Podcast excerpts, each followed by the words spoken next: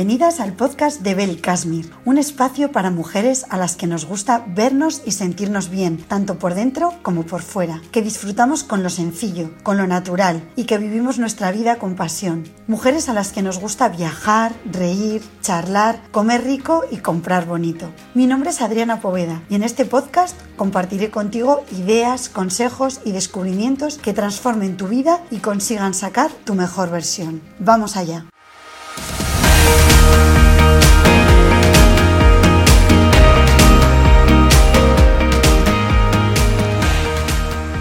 Hola, bienvenidas a todas una semana más al podcast de Bel Kashmir.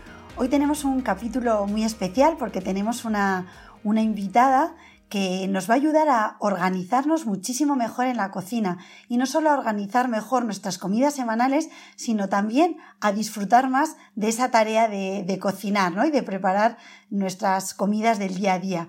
Se llama Cristina Ferrer y es posible que la conozcas por su perfil en Instagram. Ella allí comparte con sus seguidores muchísimas recetas y muchísimos consejos de cocina y hoy va a estar con nosotros en el podcast para darnos todos esos trucos que nos van a venir fenomenal, como os digo, para organizarnos en, en nuestros menús semanales y en nuestra cocina del día a día. Buenos días, Cristina, y bienvenida al podcast de, de Bel Kashmir. Estoy súper contenta de que estés aquí y, bueno, estoy deseando que compartas con nosotras todos esos consejos que nos van a hacer la vida muchísimo más fácil. Bienvenida. Mil gracias por contar conmigo y nada, sobre todo espero seros muy útil y poder aportar muchas ideas y muchos tips para, pues para que comamos mejor, ¿no? Al final todos los días, que es de lo que se trata. Bueno, Cristina, pues vamos a empezar. A ver, tú eres fisioterapeuta de formación y trabajabas como fisioterapeuta. ¿Cómo empezó esta aventura tuya en el mundo gastronómico, esta pasión por la cocina? Pues bueno, a mí la verdad es que la cocina siempre me había interesado. En mi casa se había cocinado mucho, como buena familia vasca, pues nos gusta mucho el cocinar y el comer. Y a mí, pues bueno, siempre me había gustado, empecé haciendo así los típicos bizcochitos, alguna tarta y tal, pero nunca pensé que mi vida profesional iba a acabar, iba a acabar dedicándome a esto, ¿no? Yo estudié fisioterapia y ejercí como fisioterapeuta en geriatría muchísimo tiempo, pero llegó un momento en el que, pues bueno, empecé a compaginar un poco ese trabajo de fisioterapeuta con pequeños proyectos a nivel de desarrollo de, y de creación de contenido gastronómico, ¿no? Empecé a, eh, a crear una web que al principio iba un poco más de temas niños y tal, eh, pero luego también con varias amigas creamos un magazine digital, una revista digital, en el que yo llevaba la parte de, cocina, que se llamaba Activa Magazine. Al final, por falta de tiempo de todas, pues no, no pudimos seguir desarrollándolo más tiempo. Empecé a hacer pequeños pinitos en cuanto a recetas, alguna colaboración con alguna marca. Y, y finalmente, pues bueno, me di cuenta que era un tema que me apasionaba y que había un nicho de mercado ahí de creación de contenido gastronómico que me apetecía explorar, ¿no? Entonces, pues bueno, pedí una excedencia en mi trabajo con mucho miedo, desde luego, porque la verdad es que era un poco salto al vacío, pero por suerte, pues bueno, con la con el apoyo también de mi de mi marido, al final, pues bueno, eh, yo creo que al final es un proyecto de, de familia y de grupo, ¿no? Y o sea, de pareja. Y entonces, pues nada, él me apoyó mucho desde el principio y decidí dar el salto. Primeramente cogí una excedencia de un año y que luego ya prolongué y, y nada, y hasta que ya he conseguido poder dedicarme a esto pues nada, full time y la verdad es que estoy súper contenta y es un tema que me, que me apasiona. Bueno, pues como dices, dar el salto al emprendimiento, ¿no? Siempre, siempre da un poco de miedo. Yo también soy emprendedora, pero creo que, que al final poder vivir de, de lo que nos gusta no, no tiene precio, ¿no? Pues sí, desde luego. Al final, el, pues bueno, el ser autónomo y al final el gestionarte tu trabajo tiene sus cosas buenas y sus cosas malas, ¿no? Que también las hay. Pero es verdad que con tres niños, el poder trabajar desde casa, eh, organizándome mi propio horario, organizando mis sesiones de trabajo, cómo poder compaginarla con la vida familiar, la verdad es que es muy práctico, sinceramente. Pero es verdad que tiene también otras cosas que no son tan fáciles, claro. Luego, pues bueno, el ser autónoma y ser emprendedor tampoco es tan fácil muchas veces, ni es la panacea para todo el mundo, yo creo, ¿no? Hay que estar constantemente reinventando, renovándose, pensando cosas a veces es, eh, yo digo, ojo, con lo bien que estaba, ¿sabes? Con mi sueldo fijo, no sé qué, sin preocupación, sí, llegaba a casa y no tenía y no hacía nada más de trabajo de, de fuera, vamos, ahora es que estoy constantemente pensando, eh, mi marido además que me ayuda un montón, pues también está como, oye, si hacemos esto y si hacemos tal, o sea, al final es como que no, nunca desconectas, ¿no? Pero bueno, la verdad es que yo soy feliz, vamos. Te obliga a ser más creativa también, ¿no? Totalmente.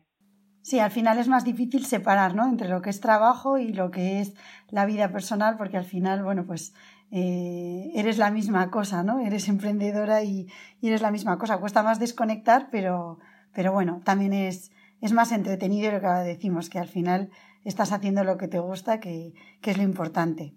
Sí, desde luego. Bueno, ¿y qué tal es emprender con niños? Yo también tengo dos, tú tienes tres. ¿Cómo es la experiencia de emprender con niños? Pues bueno, a ver, cuando estaba yendo al colegio, pues bien, ¿no? Porque al final, en el tiempo del colegio, pues a mí me daba tiempo organizarme bien y tal. Ahora que los tenemos en casa, pues es un poco más difícil, ¿no? Porque además ellos entienden, pero a veces no entienden exactamente lo que implica el crear contenido gastronómico y estar constantemente en redes, ¿no? Es como, ay mamá, es que ¿por qué estás viendo Instagram? Digo, hijo, pues es que aparte de que yo tengo que subir cosas, es mi trabajo, ¿no? Entonces, pues bueno, tengo que pues que saber qué se está haciendo, cómo trabajan pues otras personas que me gustan, cómo subo mi contenido, tengo que estar siempre eh, pues poniendo cosas nuevas, ¿no? A veces como que es difícil que ellos también entiendan que no estás jugando con el móvil, ¿no? Sino que estás trabajando, ¿no? Entonces a veces es ahí un poco complicado. Este mundo virtual todavía eh, estamos poco acostumbrados, yo creo, todavía en, ¿no? El trabajar en Internet, como dicen ellos. Mi madre trabaja en Instagram y en Internet. Claro, es que estar con el móvil muchas veces no es la imagen que tiene la gente de estar trabajando, ¿no? Se asocia más al ocio, pero a mí también me pasa que muchas veces estoy con el móvil y es que estoy trabajando, no, no estoy de ocio, pero bueno, a veces sí que es verdad que, que es difícil entender. Sí.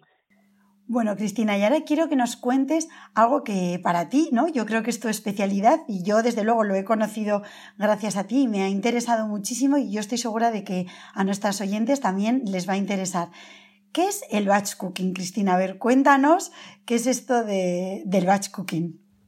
Pues mira, el batch cooking, hemos cogido este nombre venido de Estados Unidos y tal, pero verdaderamente yo creo que es algo que se ha venido haciendo en nuestras cocinas desde hace muchos años, ¿no? Al final es preparar distintas elaboraciones un día a la semana para poder comer el resto de la semana estupendamente, ¿no? Entonces, un día a la semana nos dedicamos a, pues bueno, planificar y organizar un poco distintas elaboraciones, pues cocinar varios platos que luego combinaremos para tener comida hecha para el resto de la semana y que no nos lleve tanto tiempo cocinar entre semana, ¿no? Por decirlo de alguna forma. O sea, verdaderamente es una forma de organizarnos y de, de centrar un poco ese cocinado para hacerlo una vez a la semana o dos y que el resto de la semana simplemente sea hacer pequeñas elaboraciones, menos de 15 minutos, que te van a simplificar muchísimo y que vas a comer de maravilla, ¿no? Si tú llegas a casa y tienes ahí ese tapercito de, puré y, o esa salsa boloñesa y simplemente tienes que cocinar una pasta, pues verdaderamente es una gozada. Sabes que vas a comer bien todos los días y con muchísimo menos esfuerzo, ¿no? Claro. ¿Y las cosas se conservan bien? ¿Cómo lo haces? ¿Las guardas en la nevera o, congelas parte? ¿Cómo lo organizas para que si cocinas un día por semana te dure toda la semana? A ver, verdaderamente eh, tampoco, o sea, cocino igual como eh, dos sesiones de batch cooking a la semana o una y luego tiro un poco de, de cosas eh, semi elaboradas, ¿no? Por decirlo de alguna forma, o con poca elaboración. Por ejemplo, yo el domingo eh, igual cocino tres o cuatro cosas, ¿no? Por ejemplo, una crema de verduras, una salsa boloñesa, una carne guisada y un, yo qué sé, y un, un arroz, por ejemplo, ¿no? Entonces luego voy combinando, es verdad que en mi casa eh, normalmente solo son cenas, ¿no? A veces sí que comemos varios, pero bueno, normalmente pues igual son cenas. Entonces es mucho más fácil. Si ya también comes en casa, tendrías que cocinar bastante más cantidad de comida, ¿no? Pero el problema no es un problema de conservación al final, ¿no? Porque los alimentos se conservan mucho más tiempo de lo que pensamos al final, ¿no? Un puré de verduras se te conserva perfectamente tres o cuatro días en la nevera con buenas condiciones de almacenamiento, ¿no? O sea, al final yo creo que es un poco de orden, un poco de organización, una buena conservación. Yo siempre utilizo tuppers, por ejemplo, de cristal, eh, con, que son muy herméticos, eh, espero muy bien a que, la, que la comida se atempere para meterla en, el, en la nevera no muy caliente tampoco, ¿no? Y no que no se produzca ese cambio de, temperatura como brusco. También es verdad que congelo cosas, por ejemplo, cuando cocino un, un plato que sea elaborado, tipo por ejemplo las albóndigas, sí que hago doble cantidad y cocino la mitad, por ejemplo, para que eh, aprovechar también ese tiempo, ¿no? Yo creo que cuando hacemos cosas así, tipo lentejas, albóndigas o platos un poquito más elaborados, a mí me encanta, pues eso, cocinar, eh, preparar el doble y luego cocinar, eh, congelar una ración que me parece súper práctico. Y luego hay, eh, hay alimentos que se conservan mucho menos tiempo, por ejemplo el pescado, ¿no? Entonces yo soy muy fan de cocinar el pescado en el momento al horno pero si yo ya tengo una base, por ejemplo, de verduras asadas que he hecho el domingo y el martes están perfectas, simplemente es calentarlas un poquito, pero yo pongo mi merluz al horno, por ejemplo, que tardo 15 minutos en que se haga, la acompaño de esas verduras asadas y tengo un platazo estupendo, ¿no? Entonces, muchas veces eh, lo que estamos haciendo son las elaboraciones que tardan más tiempo, ¿no? Y luego durante la semana las vamos a ir acompañando también de platos que sean mucho más rápidos. ¿no? Entonces, por ejemplo, hacer un filete de pollo a la plancha o una merluza al horno, cosas así que tardas 15 minutos, pero lo estás acompañando de un plato más elaborado que ya tenías hecho con antelación, ¿no? Claro, es que al final es una solución buenísima para las mujeres que estamos ocupadas, que tenemos niños, que trabajamos, que llegamos tarde a casa. Al final hay que preparar todos los días la cena. Y lo que dices, ¿no? Esto es un sistema que nos facilita muchísimo la vida y que, nos permite organizarnos muchísimo mejor. Porque de esta manera cocinamos, ¿no? Solamente un día por semana y no siete yo creo que es una forma de facilitarnos muchísimo la vida, ¿no? Porque al final el ritmo que llevamos trabajando fuera, dentro de casa, llegar a casa a las 7 de la tarde agotada y tener que estar pensando en qué vas a preparar para cenar, es como, uff, mi vida se simplificó mucho cuando organicé el menú semanal. Entonces yo los eh, sábados, por ejemplo, organizo el menú semanal y ya sé lo que vamos a comer la semana siguiente. Entonces el domingo hago una pequeña sesión de batch cooking, con lo cual tengo ya muchas cosas preparadas y es que luego es simplemente, eh, por ejemplo, sacar el tupper que ya tengo hecho en la nevera y, por ejemplo, eh, igual ya tengo el caldo y es echarle los fideitos. Mientras los niños están terminando las tareas o lo que sea, pues ya lo tengo. O igual, por ejemplo, es la salsa boloñesa y es simplemente cocer la pasta o, o sea, cosas que son como poco, o sea, como que son rápidas, o por ejemplo, imagínate, tengo ya un puré y es acompañarle de una tortilla francesa, pues es hacer la tortilla, ¿no? Pero la base de los platos ya la tengo como, eh, ya la tengo hecha, entonces la verdad es que da calidad de vida y da tranquilidad, ¿no? A mí me ha simplificado muchísimo, porque a mí me suponía un estrés. El estar siete y pico de la tarde, los niños empezando a pulular por la cocina, ¿y qué comemos? Tengo hambre, eh, yeah. la cena, no sé qué, y tú como, madre mía, si todavía ni he pensado en qué vamos a cenar. Y intentar sacarte al final algo de la manga, al final acabamos comiendo peor, eh, mucho más desorganizado, mucho menos variado, mucho menos sano, ¿no? Yo creo que a mí me ha cambiado la vida en el momento en el que empecé a organizar esto, que fue a raíz también de tener niños. Me pareció muchísimo más sencillo y muchísimo más fácil organizarnos así. Y la verdad es que eh, yo creo que es un sistema que, que simplifica muchísimo la vida y que verdaderamente te va a ayudar a comer muchísimo mejor. Sí, sin duda. Yo ahora en la cuarentena he empezado por fin a organizarme esos menús semanales, porque yo hasta ahora era de esas que hablas, desastres que, que iban cada tarde o cada noche a, a, la nevera a ver qué hay y qué puedo hacer de cena, ¿no? Sin ningún tipo de organización. Y bueno, pues para algo, bueno, tenía que servir la cuarentena. A mí me ha servido para, para aprender a organizarme un poco el menú semanal, con eso de que no queremos ir tanto al súper y al mercado y queremos salir menos a la compra. Bueno, pues me, me ha servido para organizarme. Ahora me falta la parte del batch cooking, que seguro la voy a introducir inmediatamente. Pero quería preguntarte, Cristina, ¿tú cómo te organizas? Porque si vamos a preparar tantos platos en un solo día, todos los platos de la semana en un día o en dos días, como has dicho, ¿cómo nos organizamos para no pasarnos ese día seis horas en la cocina haciendo un montón de platos? ¿Tú cómo te, organizas? Yo creo que hay que simplificarse mucho y sobre todo eh, optimizar lo que tenemos en casa, ¿no? En mis redes sociales siempre podéis encontrar, y sobre todo en Instagram, subo muchísimos que mis perfiles arroba Cristina Ferrer, eh, siempre subo un montón de vídeos, stories y vídeos a Instagram TV también sobre con las sesiones de, de batch cooking y con tips y tal para que os organicéis, ¿no? Pero bueno, así resumiendo un poco, yo intento que sea un momento placentero, o sea, no pretendo pasarme tres horas en la cocina ni que sea un suplicio, ¿no? O sea, eh, es, yo os animo que os pongáis musiquita, os abráis un vinito, una Coca-Cola lo que os apetezca y que sea un momento, eh, sobre todo organizado, ¿no? Que sepas exactamente qué vas a preparar. Entonces, si tú ya en tu menú has puesto, por ejemplo, voy a hacer arroz, voy a hacer un pisto, voy a hacer eh, una salsa boloñesa y voy a hacer unas albóndigas, imagínate, ¿no? O un pollo al horno, una carne al horno. Pues empezar siempre con todas las superficies despejadas, o sea, la cocina lo más organizada posible, porque si ya partimos de un caos, es verdad que va a empezar a, vamos a empezar a usar un montón de utensilios, eh, de cosas de cocina y tal, con lo cual eh, la cocina se, se desordena un poco, ¿no? Con lo cual si partimos ya del lavaplatos limpio, el escurridor eh, preparado también, la pila vacía, ¿no? Eso nos va a simplificar un montón a que no se convierta en un caos. Y luego yo siempre intento optimizar los recursos que tengo en la cocina. Entonces, si tengo eh, varias ollas, tengo horno, igual tienes microondas, o tienes, por ejemplo, Thermomix o una slow cooker, por ejemplo, pues optimizar, ¿no? Y al final que con el menor tiempo consigamos el mayor número de elaboraciones posibles, ¿no? ¿Yo cómo lo suelo hacer? Pues imagínate, siempre empiezo por el plato que tarda más tiempo. Imagínate que, estoy, que he puesto una carne, por ejemplo, en el horno y ya que enciendo el horno aprovecho y hago una bandejita de verduras asadas, que siempre me viene genial para cualquier, pues para cualquier guarnición, por ejemplo, ¿no?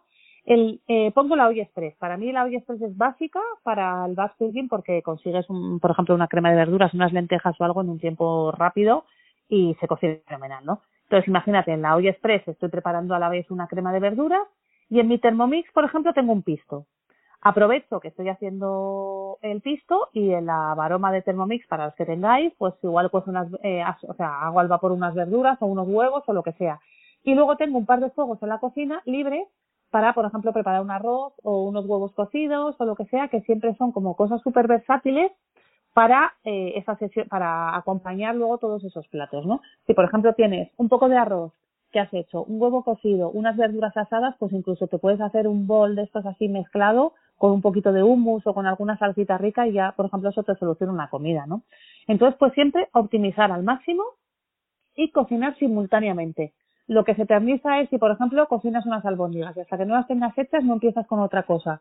Es verdad que es un poco caos al principio, por eso yo siempre me eh, recomiendo empezar con dos o tres elaboraciones sencillas y poco a poco ya ir complicando un poco el, el tema, ¿no? Pero vamos, eh, para principiantes, hacer una crema de verduras, una carne al horno con una bandejita de, verduras, por ejemplo, y, un, y cocer unos huevos, por ejemplo, a mí eso ya me parece que va a simplificar un montón la semana.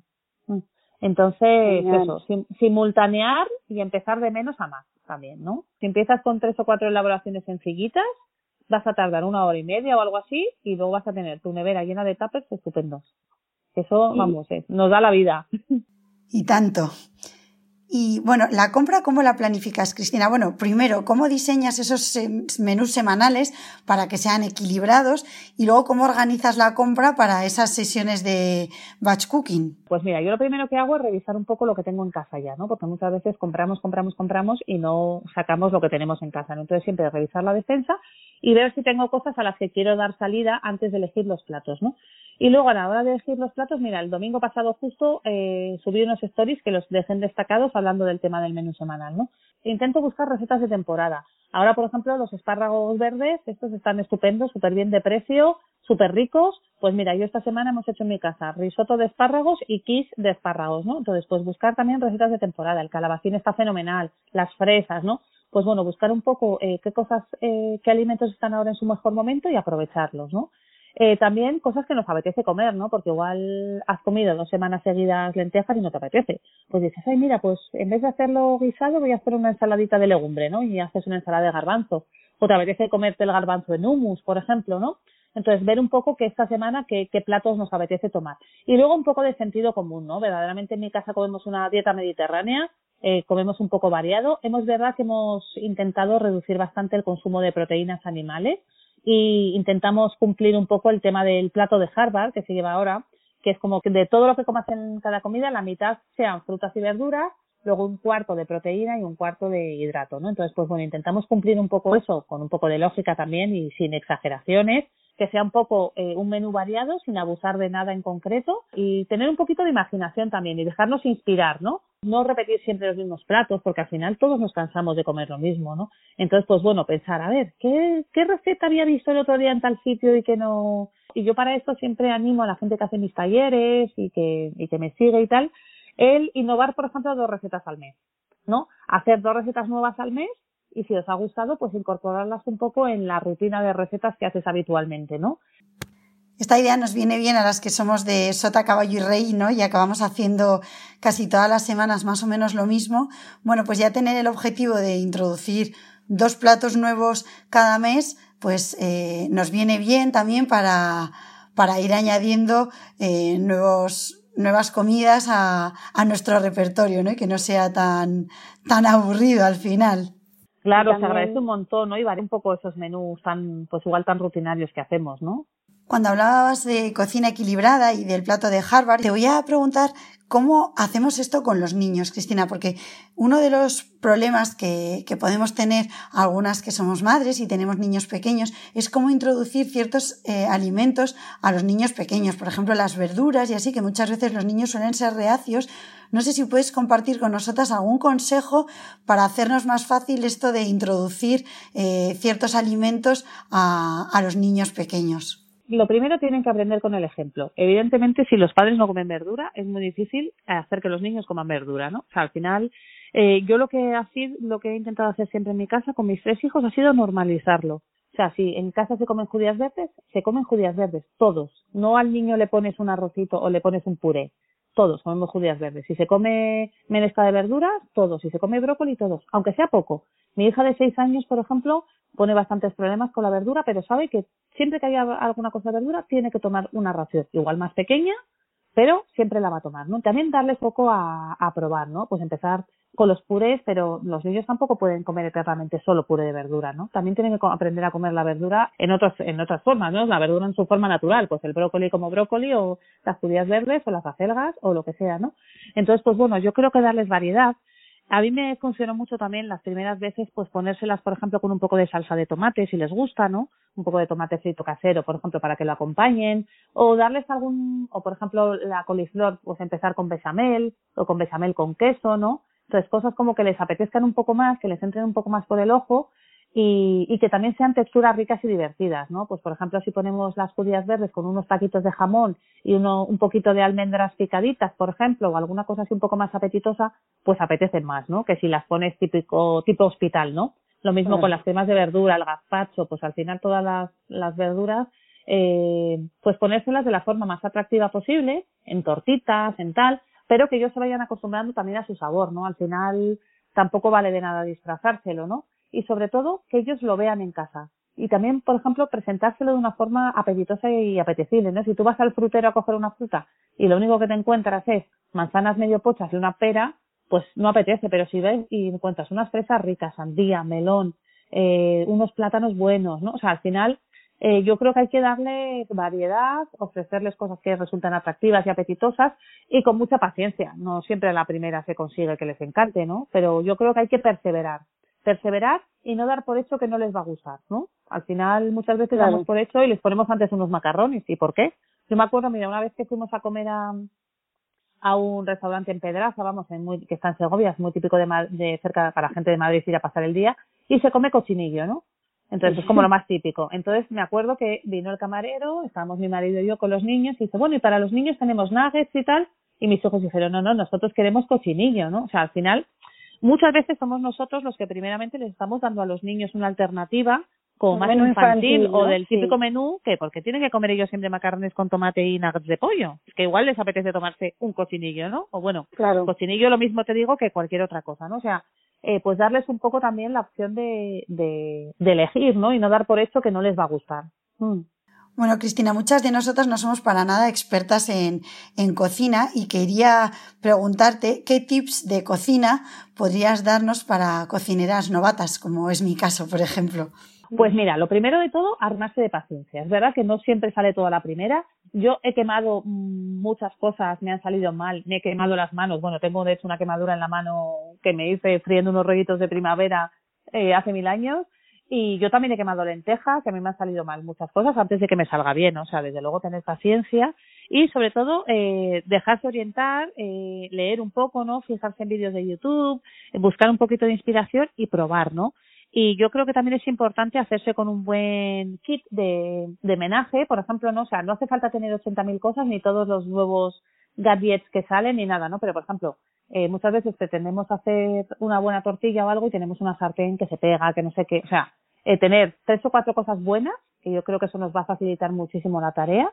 Y empezar por lo sencillo, ¿no? Es empezar por, pues bueno, pues por probar recetas fáciles, resultonas, que sabemos que van a salir bien.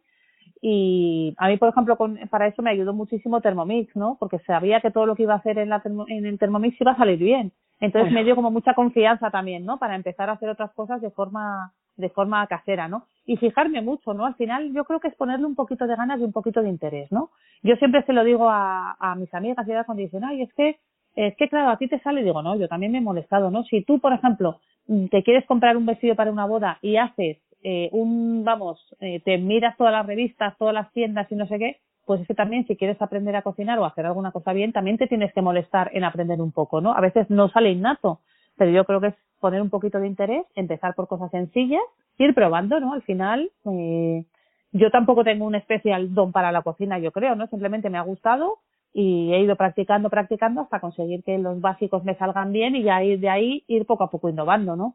Yo a veces cuando veo, por ejemplo, vídeos de David Muñoz o de supercocineros, digo, madre mía, es que estos son verdaderos genios, ¿no? Porque se les ocurre una combinación de sabores increíble y no sé qué, y unas texturas. Yo es verdad que igual eso no, no se me ocurre, pero es verdad que sí que al final con la práctica consigues saber qué ingredientes combinan bien con otros, qué texturas con otras, ¿no? Entonces vas aprendiendo y al final es como todo, ¿no? La práctica hace al maestro. La verdad es que a mí esto que propones de las sesiones de batch cooking me parece también una forma de despertar ese interés por disfrutar de la cocina, ¿no? Porque al final en el día a día vamos, como hablábamos antes, corriendo, tenemos como la obligación de cocinar y, y no lo vemos como algo para disfrutar, sino como una obligación. Pero es verdad que al final una sesión de batch cooking, ¿no? Pues es como tu momento de, de poder disfrutar, de, de innovar o de crear nuevos platos y al final puede ser incluso como eso, como un, un rato para nosotras, ¿no? Y disfrutar de, de la cocina y no verlo tanto como una obligación. O sea, al final es como cierro la puerta de la cocina y ahí me pongo con mi música, y no sé qué, y es como, y tampoco estoy mucho más de dos horas, ¿eh? O de hora y media. Pero al final es como, venga, y hago esto, y hago esto. Eso sí, tengo todo preparado, intento haber pensado exactamente lo que voy a hacer, tener todos los ingredientes listos para que luego sea todo mucho más rápido y luego lo dejas todo en sus tapers y de verdad que eso a mí me da, me da calidad de vida, vamos, me da placer el llegar y decir, ay, mira qué bien, tengo tantas cosas ya hechas, no tengo que volver a cocinar hasta el jueves, ¿no? Entonces, la verdad es que eso es una gozada, sí, sí, sí. Y yo creo que anima, ¿eh? Anima porque ves que la gente, que tu familia está comiendo mejor, que estáis comiendo más variado, más sano, ¿no? que estás invirtiendo mejor el tiempo que dedicas a la cocina y sobre todo que ese tiempo, luego el tiempo que tienes libre entre semana, lo estás dedicando también a hacer otras cosas, ¿no? Con lo cual está fenomenal. ¿Y alguna receta así rica de batch cooking que puedas compartir con nosotras, Cristina, para que la podamos poner en práctica en nuestra primera sesión? Me parece facilísimo si tenéis eh, práctica con la olla express es hacer el goulash de ternera, que ese es un básico que yo lo he enseñado mil veces en mis redes sociales, pero es que justo lo hice el otro día, y es que sale espectacular. Es una carne guisada verdaderamente con que lleva mucha cebolla, pimentón y está buenísima. Y se tarda media hora y sale una buena cantidad además y lo tienes en tu tapa y se conserva fenomenal. De hecho está más rico al día siguiente. Y bueno, las carnes, los guisos quedan fenomenal en el batch de un día para otro. Un guiso de lentejas, un guiso de garbanzos, eh, pues es unos muslos de pollo guisados, por ejemplo, el goulash que os comento. También quedan muy bien, por ejemplo, las salsas para pasta, hacer una salsa boloñesa, una salsa de verduras. Las cremas de verduras también quedan fenomenal. Ahora que estamos en veranito, bueno, veranito, en primavera, ya se acerca el buen tiempo, hacer un gazpacho, eh, un salmorejo, que se conservan también muy bien, ¿no? Una salsa de tomate frito casera, de esas que mm, agradece cualquier plato, cualquier cosa que le pongas, ¿no? Esas recetas así un poco más sencillas y, y fáciles y si no, para empezar, para empezar, yo aconsejo siempre un puré de verdura, un arroz, unos huevos cocidos, mira, con eso ya simplemente tendrías, por ejemplo, para tres días. Un día comes la crema de verduras con una tortilla francesa. Al día siguiente, por ejemplo, tomas el arroz con, pues igual si has hecho, por ejemplo, alguna, alguna salsa un poco especial o alguna, o incluso con verduras que has asado al horno, como quieras. Y otro día, lo que yo llamo la cena de latas abres una lata de, de pimiento rojo, de pimientos rojos, latas de atún, los huevos cocidos que ya has hecho, que se conservan una semana con la cáscara puesta, y luego le pones unas aceitunas picaditas y te tienes una ensalada estupenda, una cena buenísima, sin complicaciones, y en mi casa por lo menos les encanta. Pues nada, las pondremos en práctica. De todas formas, Cristina, todas estas recetas las podemos encontrar en tus redes, ¿verdad? Y también en tu web. En mi web, sí, y en sobre todo lo que más actualizado está es Instagram y ah. también tengo un canal de YouTube que está empezando, pero que también tengo unas cuantas cositas, unas cuantas vídeos recetas ya subidas. Y nada, y además sobre todo últimamente estoy haciendo también muchas cosas para Instagram TV también, en el que podéis ver vídeos recetas súper sencillas para hacer y que, y que seguro que os ayudan un montón. Y también muchos stories y muchos vídeos de tips de cocina, ¿no? De batch cooking, del menú semanal, de congelación, de conservación de alimentos, pues bueno, pequeños tips que yo creo que al final ayudan a, pues bueno, a, todo alrededor del batch cooking, ¿no? Al final. Fenomenal, pues dejaremos todos los enlaces, tanto a tu Instagram como a tu canal de YouTube, como a tu web, en, en, nuestras notas del programa para que así todas nuestras oyentes te puedan encontrar fácilmente. Bueno, ya estaremos hablando de la cocina del día a día, pero para terminar, Cristina, te quería preguntar, ¿Qué hacemos cuando queremos invitar a gente a casa y bueno, pues queremos quedar bien, queremos cocinar algo rico, pero no nos queremos tampoco volver locas en, la cocina, ¿no? Queremos hacer algo sencillo, pero, pero bueno, pues quedar bien con, con nuestros invitados. ¿Qué nos, ¿Qué nos aconsejas aquí? Pues mira, yo desde luego recomiendo eh, cosas que ya hayáis cocinado con antelación. O sea, cosas, platos que dominemos, que sabemos que nos salen bien y no ponerse a experimentar porque a veces pues las fastidiamos, ¿no? Y sobre todo disfrutar, ¿no? Que sea un momento de disfrute y no de tensión, ¿no? Entonces, eh, yo creo que al final, por ejemplo, una buena tabla de quesos que te la curres un poco, ¿no? Pues aparte del queso, pues ponerla bonita con unas frutitas, unos frutos secos, un tal, ¿no? Pues poner una, una, por ejemplo, una tabla de esas chulas, yo creo que apetece un montón mientras llegan los invitados, estás charlando, te tomas un vinito, lo que sea, y viene genial. Y luego yo, depende un poco de la época del año, pero yo soy muy fan, por ejemplo, de las ensaladas, que me encantan, y en verano siempre suelo hacer pues ensaladas un poquito más, pues imagínate, de sandía, por ejemplo, con melón, queso feta y aceitunas negras. En invierno igual hago alguna ensalada un poco con, por ejemplo, con perdiz en escabeche, escarola, granada, ¿no? Que me, que me gustan un montón también. Tengo ensalada muy rica también que lleva pera caramelizada, que también podéis encontrar en la web, que es deliciosa. O una crema, por ejemplo, ¿no? Que puedas tenerlo más o menos hecho con antelación y que quede genial. Y a esa crema de verduras, por ejemplo, que has hecho, o una crema fría de pues tipo gazpacho, salmorejo, siempre con algún detalle tipo un picoteo por encima, ¿no? Pues por ejemplo, eh, bueno, si es gazpacho, pues con las propias eh, verduras del gazpacho, pero por ejemplo, si es una crema caliente, pues a mí me encanta ponerle un chorrito de salsa de trufa, unos trocitos de almendras picadas, unos eh, unos croutons de pan o alguna cosa, ¿no? Pues bueno, algo para darle un poquito en especial. Y luego también, si ya queremos hacer un poquito más de virguería, pues alguna cosa un poquito más elaborada, tipo algún flan, por ejemplo, de espárragos, de guisantes, que también son fáciles de hacer y quedan muy ricos. Y luego, por ejemplo, una carne o un pescado, ¿no? Que yo creo que queda fenomenal, o una pasta incluso, ¿no? Yo creo que las cenas de pasta, así la típica pasta italiana hecha con verduras y con mucho queso y tal, es siempre éxito, y también según cómo sea la cena de formal, pues que puede quedar también fenomenal. Y una, una receta que puede ser lo típico para un día de diario o si le haces una salsita un poco más currada, puede ser perfecta para cuando tienes invitados, es un lomo a la sal. Es facilísimo de hacer, se conserva de maravilla y yo lo hago muchas veces en las sesiones de batch cooking. Y luego, por ejemplo, si vas a tener invitado, le haces una salsa con Pedro Ximénez y haces, por ejemplo, un puré de patata trufado casero y quedas de muerte, ¿no? Y luego un buen postre, siempre para terminar, un buen postre, eh, que yo creo que con eso rematas la comida de maravilla. Qué bien, Cristina, qué rico todo lo que has dicho. La verdad es que, bueno, yo no me voy a perder tus recetas en Instagram y, nada, desde luego que las voy, a, las voy a poner en práctica. Bueno, Cristina, pues muchísimas gracias por, por haber venido al podcast, te lo agradezco muchísimo, nos has ayudado mucho, yo creo que nos vas a, con estos consejos que nos has dado, nos vas a facilitar la vida muchísimo y nos vas a ayudar a organizarnos mejor y de verdad que, que te lo agradezco, muchas gracias.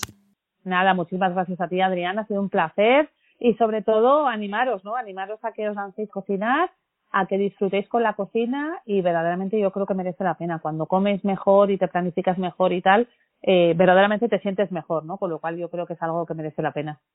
Genial, pues como he dicho, dejaré los enlaces a tus redes y a tu web en las notas del programa para que todas nuestras oyentes puedan encontrarte fácilmente. Muy bien, muchísimas gracias, Adriana. Gracias a ti. Bueno, pues hasta aquí el episodio de hoy. Espero de verdad que os haya gustado y os agradezco que os suscribáis al, al programa para así no perderos ningún episodio. Y también muchísimas gracias por vuestras valoraciones de 5 estrellas en iTunes y por vuestros me gusta en iBooks y en Spotify. La verdad es que con vuestras valoraciones me ayudáis muchísimo a dar a conocer el podcast, así que os lo agradezco en el alma. Nos vemos pronto la semana que viene, bueno, nos escuchamos, mejor dicho, la semana que viene con un nuevo episodio del podcast de Belcasmir. Así que hasta pronto, un besito, adiós.